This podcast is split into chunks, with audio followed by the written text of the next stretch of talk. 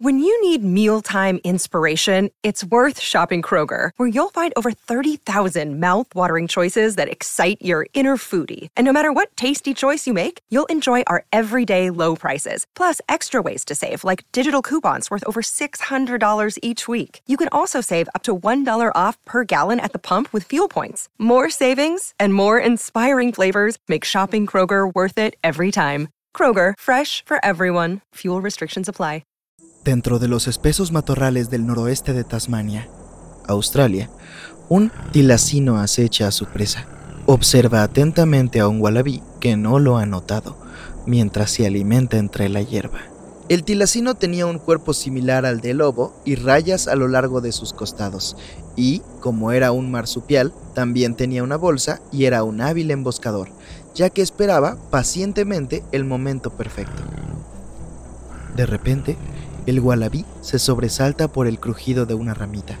El cazador se lanza y captura a su presa.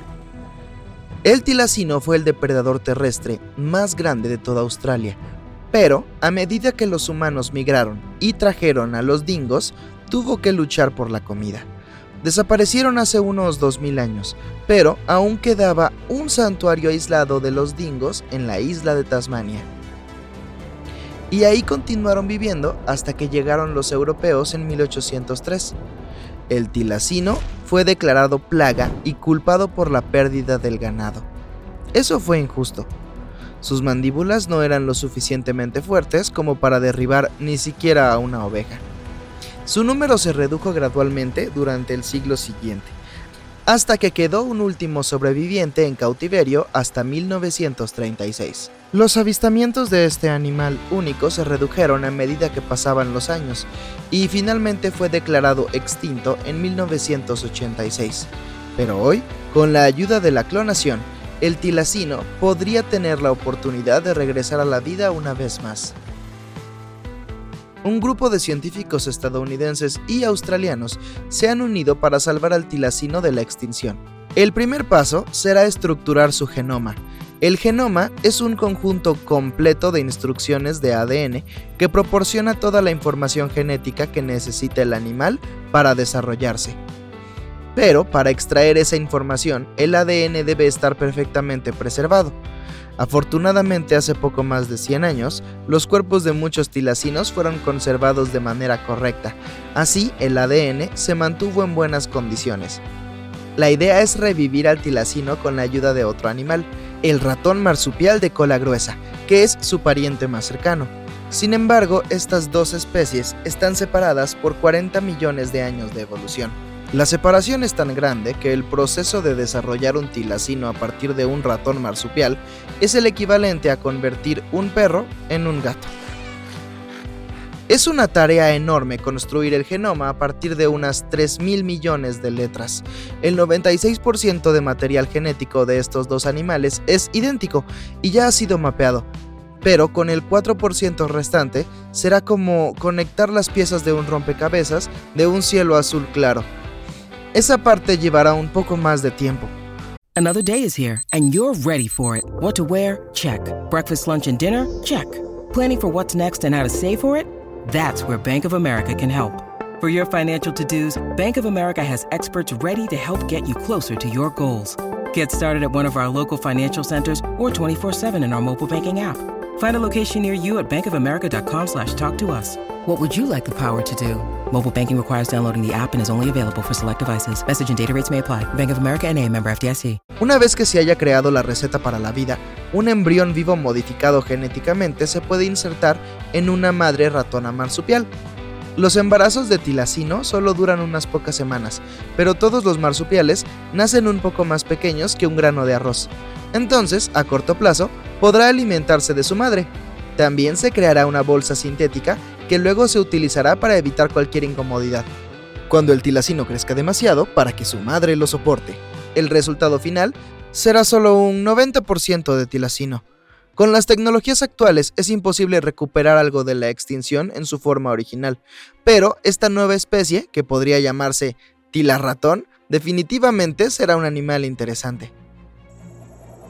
Tras el proceso de resucitar con éxito al tilacino, estará el desafío de reintroducirlo en su antiguo hábitat. Aunque los animales tienen instintos, sus comportamientos no se pueden extraer de un genoma. Tendrán que aprender cómo vivir desde cero. No estará seguro de cómo alimentarse y defenderse, de la forma correcta de interactuar con su propia especie, de cómo evitar a los depredadores, elegir pareja y cuidar a sus crías. Sin otros de su especie que le enseñen estas valiosas lecciones, el proceso de liberarlo en la naturaleza también llevará mucho tiempo, pero con suerte, algún día el tilacino recuperará su lugar en la parte superior de la cadena alimentaria. Y su regreso ayudará a restablecer el equilibrio del frágil ecosistema de Tasmania. Se espera que pasen varios años antes de que hayan clonado con éxito a un tilacino Existe cierta preocupación sobre si es lo correcto, dado que hay otros animales que aún viven y que también podrían necesitar ayuda. Los varios millones de dólares gastados en este proyecto podrían ayudar a salvar hasta 8 especies que están en peligro de extinción. Pero más allá de los costos, en el futuro será más asequible y probablemente mucho más fácil gracias al trabajo que se está haciendo hoy. Sin embargo, el tilacino no es el primer animal elegido para un proyecto de desextinción. El primero fue la cabra montés de los Pirineos, en 2003. Se había extinguido solo tres años antes de ser clonada, pero en ese momento la ciencia no estaba tan avanzada como hoy y lamentablemente solo vivió unos minutos y luego se extinguió por segunda vez. Lástima que no todos los animales extintos se hayan conservado en frascos como el tilacino, pero algunos como el mamut lanudo quedaron congelados en el tiempo. Congelados dentro del permafrost en el Ártico durante 30.000 años. Desafortunadamente los tejidos de mamut no están bien conservados como para obtener su genoma completo. Entonces, no será posible ver una copia exacta de un mamut, el ADN de los elefantes tiene una coincidencia del 99%. Así que se puede diseñar una nueva raza de mamut combinando sus genes con los del elefante asiático. En última instancia, sería un elefante asiático con habilidades de resistencia al frío, capaz de soportar temperaturas hasta de 40 grados bajo cero. Pero, ¿por qué hacer un esfuerzo tan grande para traer de vuelta a un mamut híbrido? En realidad son un elemento importante que falta en el ecosistema de la tundra y pueden ayudar a mantener intacto el permafrost. El mamut lanudo actuaría como un geoingeniero natural. Constantemente pisotearía musgos y arbustos, arrancando árboles y perturbando el paisaje, lo que favorecería el desarrollo de las llanuras y pastos. La vegetación más pequeña absorbería menos luz solar que los árboles, lo que haría que la tierra absorba menos calor manteniendo el suelo más fresco y el permafrost intacto. El permafrost ha acumulado una cantidad enorme de dióxido de carbono durante miles de años, por lo que debe permanecer ahí. Se estima que hay el doble de dióxido de carbono en el permafrost que en nuestra atmósfera. Parece una idea extraña, pero en realidad ha estado en los planes durante los últimos 20 años y ya se han introducido muchos animales en la tundra. Esto incluye bisontes, bueyes almizcleros, alces, yaks y renos, y dentro de la próxima década esperan colocar el primer mamut.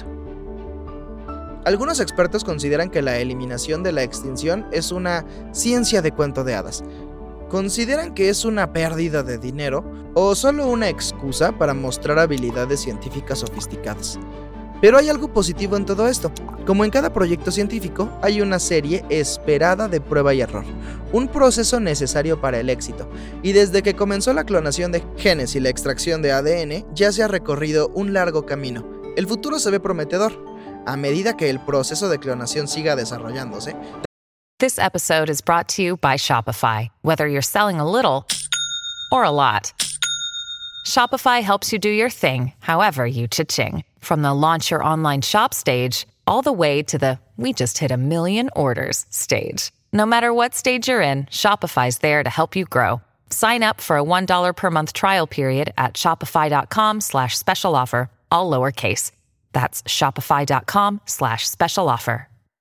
También se promoverá otros descubrimientos científicos, especialmente avances en la ciencia médica.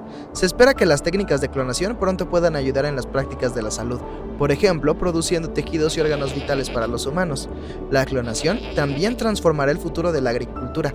En los últimos 10.000 años, la crianza selectiva de ganado ha sido el método utilizado.